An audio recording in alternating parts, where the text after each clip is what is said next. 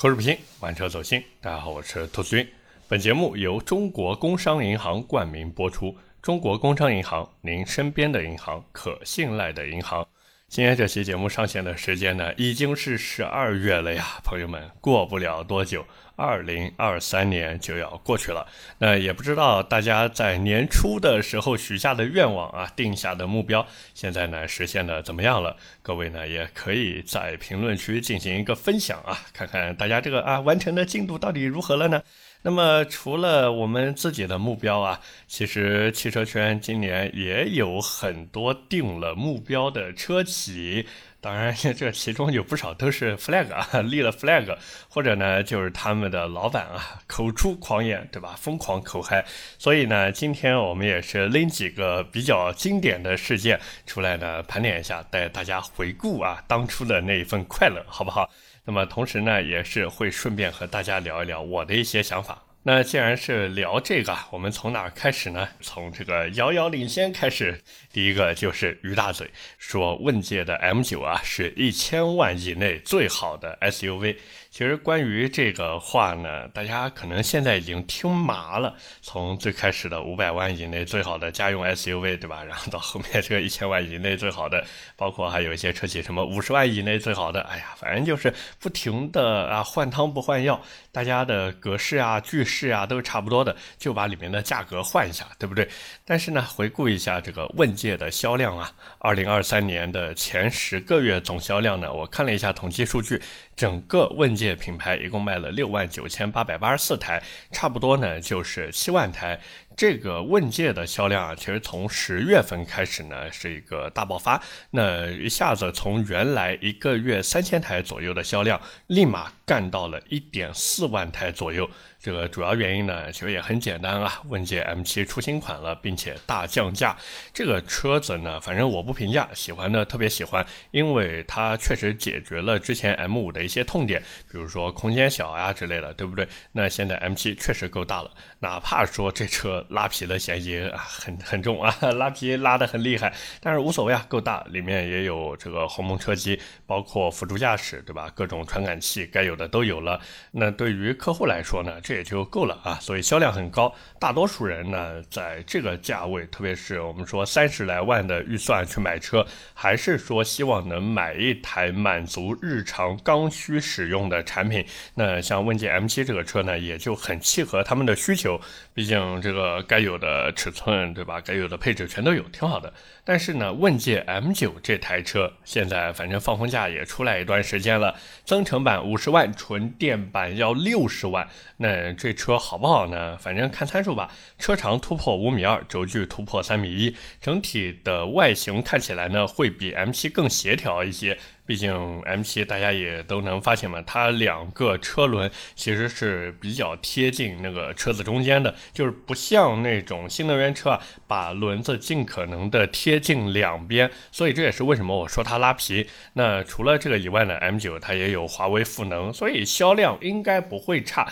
但是它能不能成为一千万以内最好的 SUV 呢？这个我不评价啊，我不评价。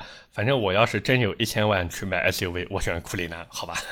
然后就是再一个，也跟这个于大嘴有关。他之前不是说问界的辅助驾驶倒车想撞都难吗？结果呢，对吧？新闻也都看到了，有人去 4S 店试驾。我们不管去试驾的人到底是什么人啊，出于什么样的目的，可是实际结果就是倒车撞了，对吧？啪啪打脸。但是回头看看现在问界的销量呢？这个事情应该对他们影响不大，所以问界马上在二零二四年啊，只要他们不作死，应该还是能卖的不错的。但是如果真的想要做到遥遥领先的话，而且我们说的这个遥遥领先啊，不只是在新能源车领域里面遥遥领先，更是在整个汽车市场里面遥遥领先，他们呢还有一些路要走。那么聊完这个问界以后呢，接下来肯定是要聊小鹏了，对不对？这个小鹏的 CEO 何小鹏啊，他呢在今年年初的时候说了一句话，什么呢？三百万辆是入场券。那回顾之前，对于很多造车新势力来说呢，十万台其实是一个生死线。这个不是我瞎诌的。包括像未来的李斌啊，威马这个已经跑路啊，下周都不一定回国的，什么创始人沈辉都在公开场合表示呢，年销量十万台呢是很多造车新势力的一个生死线。但是呢，那到了小鹏这边，这个标准一下子就给拉高了。这个何小鹏呢之前就说过，说哎呀，当我们做到十万辆的时候，才发现啊，今天的智能电动汽车的基础门槛似乎已经提高到了四十万辆。那在上海车展就年初上海车展的时候呢，何小鹏又来了啊，又来口嗨了，说汽车行业淘汰赛刚刚开始，三百万辆的年销量规模将只是汽车公司的入场券。从现在开始，新的十年里，主流车企只有前八的规模。所以三百万辆呢是中高端车型的生死线，中低端车型需要五百万辆。我的天啊，这个呵呵年销三百万辆还是中高端，然后中低端要干到五百万辆。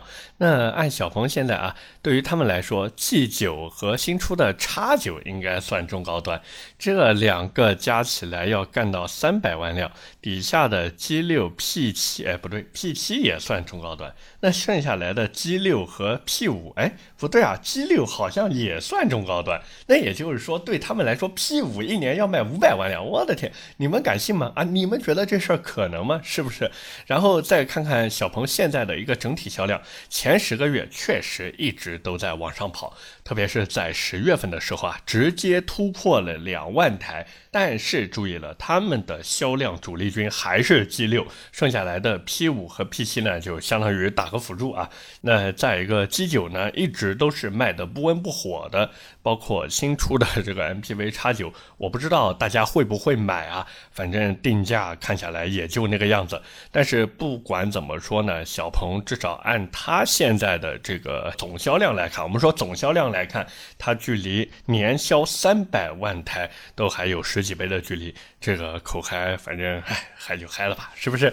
那聊完这两个新势力呢，我们再来聊一个传统品牌啊，是谁呢？沃尔沃。为什么要 Q 到沃尔沃呢？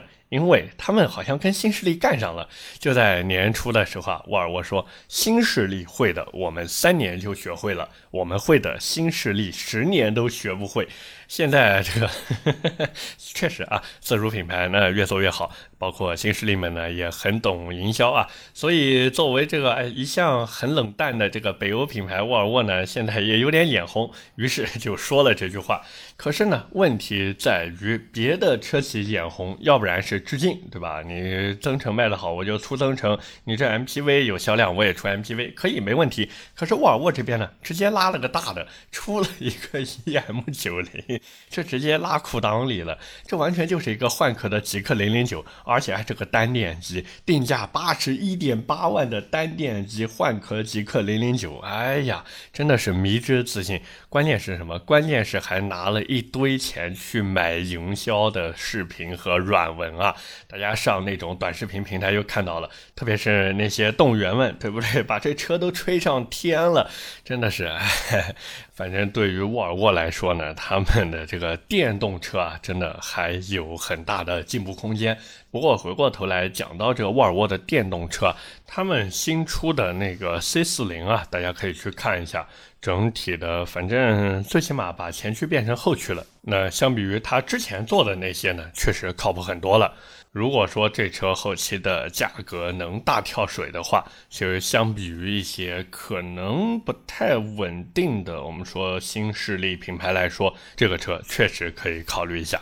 那么聊完沃尔沃以后呢，接下来是什么？未来。未来这个李斌啊，之前一直都说，哎呀，未来绝不降价。但是呢，年初的时候调价了，是不是？特别是未来的八八六车型啊，你看这名字取的八八六，哎呀，不知道以为明天就说再见了，是不是？啊，这年初的时候因为降价，然后被人就吐槽嘛，说这个啊清库存是不是？而且最打脸的倒不是这个，而是降价以后车子销量还是上不去。包括最近一段时间年底了嘛，又是疯狂的在找媒体去做宣传，成天呢就是碰瓷 BBA。最明显的呢，就是说自己的 ES 六和宝马 X 三对比到底有多么多么的好啊！就是说如果是三十来万预算去选购 SUV 的话，这个啊买 ES 六是比买宝马 X 三更好的一个选择。反正大家看到这种视频呢，对吧？会心一笑就行了，好不好？那聊完这个以后呢，还有啊，还有就是索尼和本田，哎，他们两家不是一起造车了吗？然后他们的社长川西泉啊，之前就说中国的电动车没技术，无非就是弄一个大屏，再弄一点和智能手机一样的图标，很唬人，但是没有任何技术惊喜。这个，嗯。确实，确实，对吧？然后你看看本田的验证码，再看看索尼的产品，特别是索尼的电动车出来了吗？啊，出来了吗？对不对？你们开心就好，对吧？先做出产品再说吧。而且退一万步说，你要真的想 diss 这个新能源车，你也不能这么 diss 呀，是不是？包括你们的这个美国亲爹啊，他们的特斯拉也很符合这段话。那你这个啊，群嘲拉满了，是不是？但问题是，想要群嘲的前提是什么？是你能有遥遥领先的技术，或者说遥遥领先的销量啊？那你现在有什么呢？啥都没，对不对？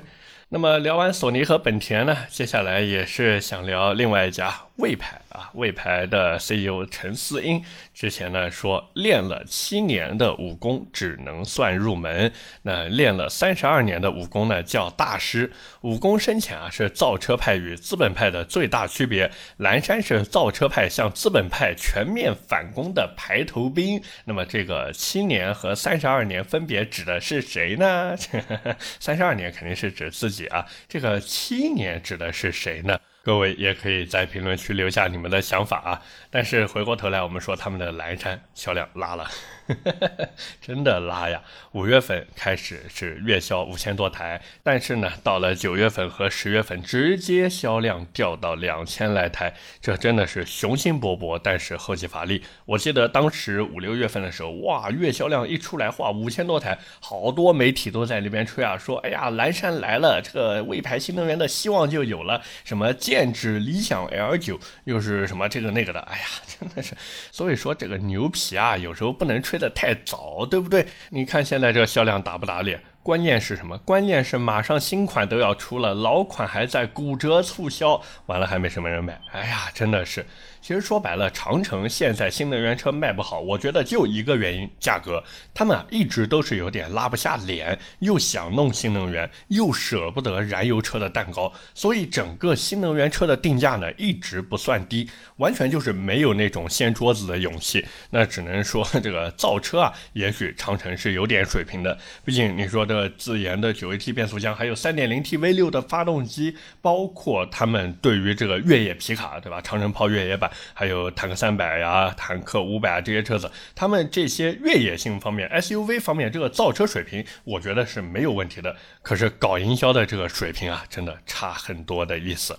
那么聊完长城的这个魏呢，我们再来聊一聊奇瑞啊，这也是跟长城一起的难兄难弟。那如果说长城那边是水军颇多的话，奇瑞这边呃，那很多都是自来水，而且一直都在走这个理工男的人设嘛。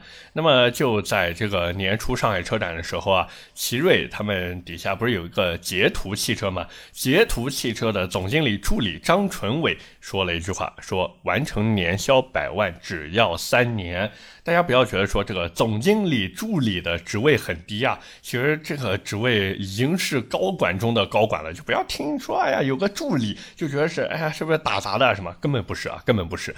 那就是这位张总助啊，他呢在上海车展的时候说，今天我们立下三年之约，捷途未来将陆续推出十款新车。括号啊，这个括号是我自己补的，大概率是奇瑞换壳啊呵呵。然后说迈上年销一百万辆的新台阶，但是呢，回头看看他们的销量啊，二零二三年第一季度确实啊，累计销量达到了五万一千九百四十八台，相比于之前呢，已经几乎是整个销量翻了一个倍。但是往后呢，一直销量就在往下滑了。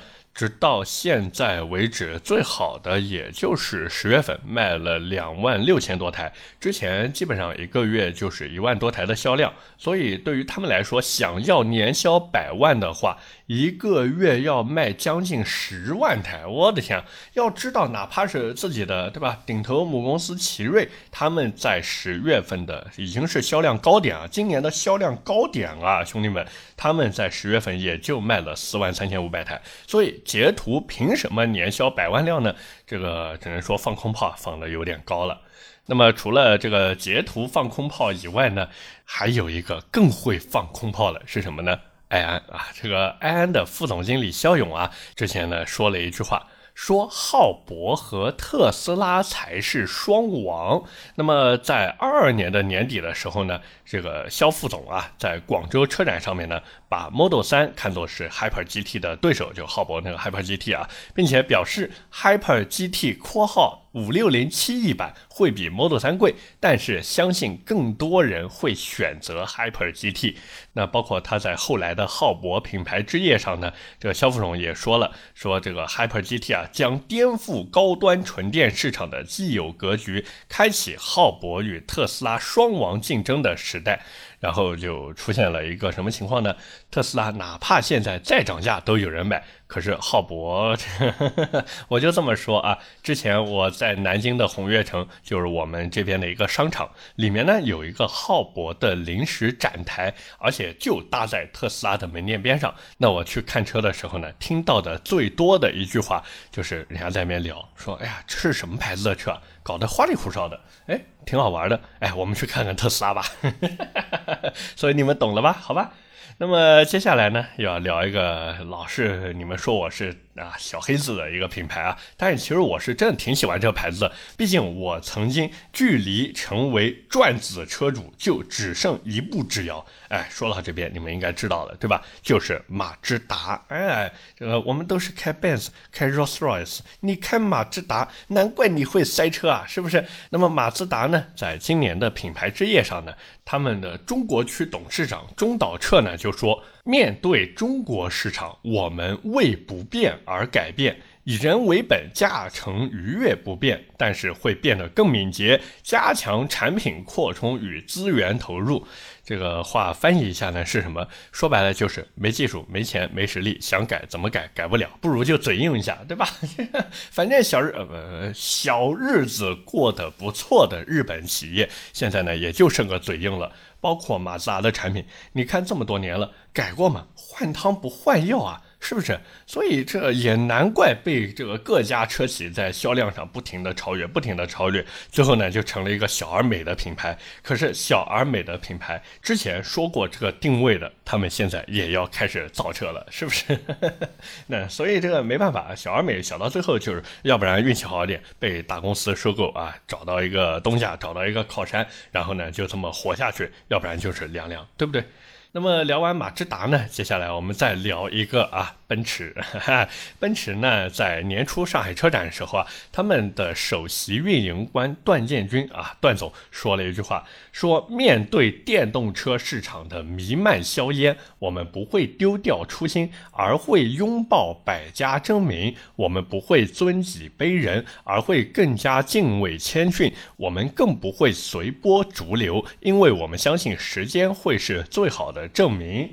这段话呢，翻译一下是什么？就是自己舍不得燃油车那边挣的钱，然后电动车呢造的又跟一坨大便一样。看看什么 EQC、EQE 那种产品，对吧？打骨折都没人买呀。反而是什么车？我跟各位说，反而是奔驰大 G（ 括号 LB 再括号纯电）这个车子反而是有一些销量。但是奔驰是什么？奔驰是铁了心想要抛弃穷人的，可是真正愿意掏心掏肺、掏出真金白银去消费奔驰的，反而是那些入门级产品的客户。那真到了高端市场里面，各位，请你给我一个非买奔驰不可的理由，对吧？或者这么说，真正的高端市场里面，人们啊，也许会选择奔驰，但是他们不会只选择奔驰。各位说是不是这个道理？那么聊完奔驰以后呢，我们再来聊一个传统车企是什么呢？广汽丰田啊，广汽丰田他们喊话了，说合资不是落后的代表。哎呀，这个不多说了，好吧，不多说了。下一个啊，理想，理想，理想，这个之前不是 Mega 上市了嘛，对吧？做宣传的时候呢，说自己是最安全的 MPV，这个 flag 立的真的太大了。结果呢，啪啪打脸。为什么呢？因为他们说自己这个各种地方做的都特别的好啊，号称自己是国内首款在双侧正面百分之二十五偏置碰撞设计标准中获得双 G。评价的 MPV，注意啊，兄弟们，他们说自己是首款，但是实际上首款是谁呢？蓝图梦想家，真是蓝图梦想家。而且包括他们说自己有特别特别的怎么怎么安全啊，或者什么，其实也就这么一回事儿。就比如呢，他们还说自己这后防撞梁与三排座椅之间的吸能空间达到了八百毫米啊，是这个最大的一个吸能空间。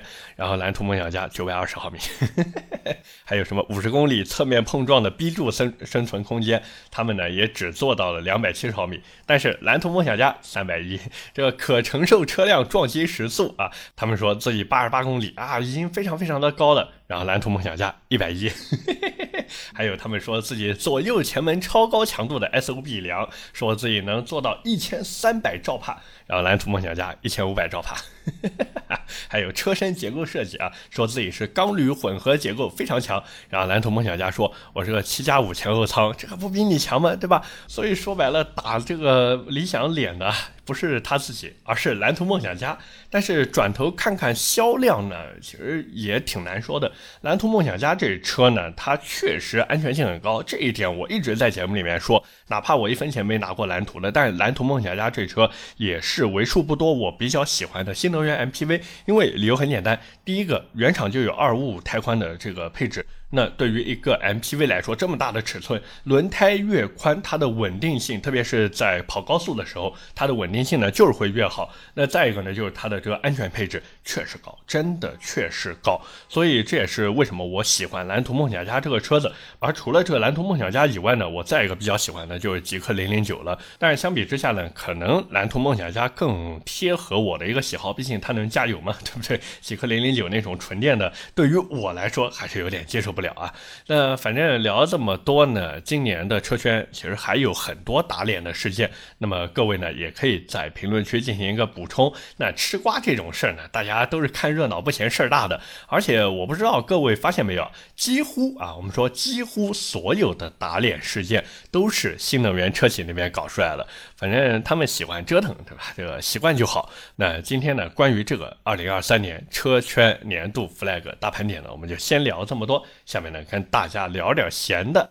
那闲的呢，第一个啊，就是我最近搞了一个我自己的一个知识星球，名字呢叫做“兔子的车友圈”。大家呢，如果感兴趣的话，可以下那个知识星球的 APP，然后呢上去搜索一下。这个价格我也没有定太高，因为知识星球的官方规定啊。一年最低啊，你这个圈子啊，最少最少都要收五十块钱。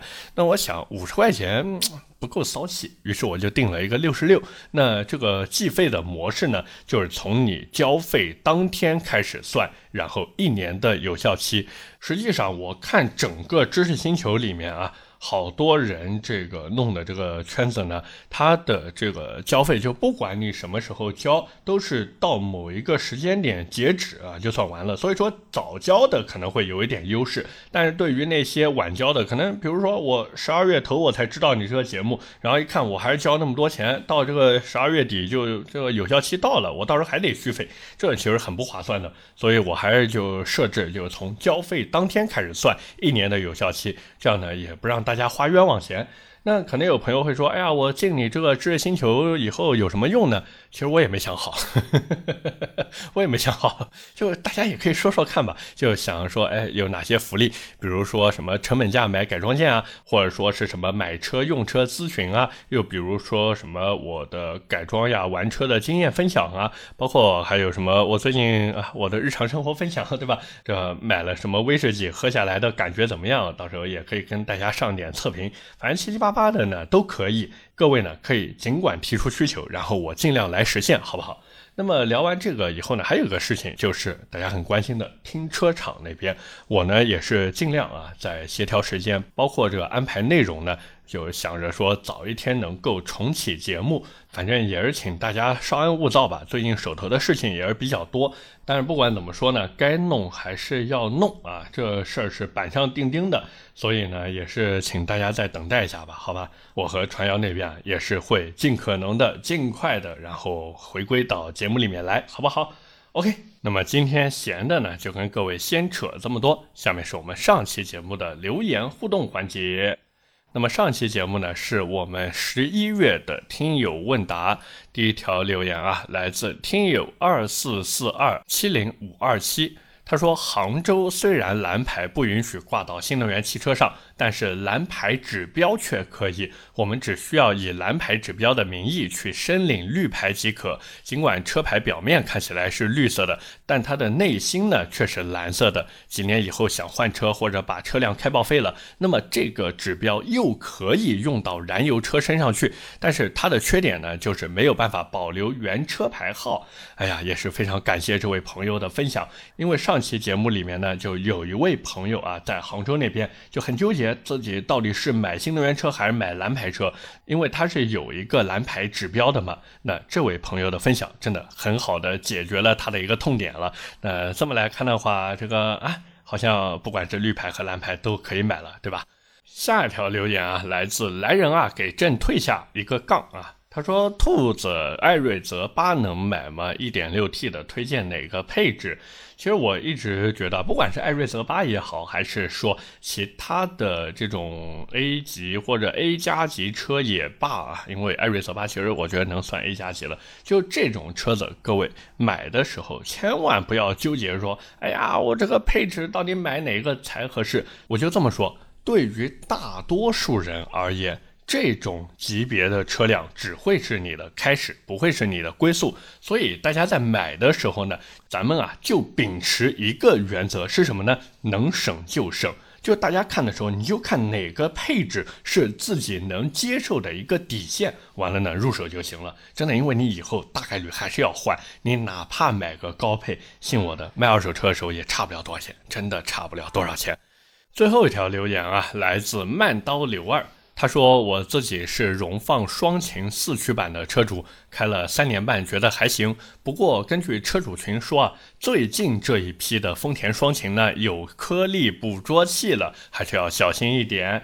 其实颗粒捕捉器这个东西，你说堵的话，也就大众那边之前堵过一次，而且包括大众现在的新车啊，他们也不堵了。”哎，所以 GPF 它不是邪点，只不过大众当时这个自己做太拉胯了，完了再加上啊树大招风，对吧？所有人都等着吃大众的瓜，看大众的笑话。逮着大众的这个事情啊，紧揪着不放，然后谁都来说两嘴这个事情，于是事情就越闹越大，越闹越大，越闹越大。包括大众自己其实也是，他的整个售后做的真的就跟一坨大便一样，所以也怪不了大家，对吧？把它当做一个众矢之的啊，然后在那边不停的喷，不停的骂。但是回过头来呢，我是觉得不管怎么说，颗粒捕捉器这个东西，在未来的燃油车上面。大概率是会长期存在的。那么车企为了符合这个已有的，包括未来可预知的一个环保标准呢，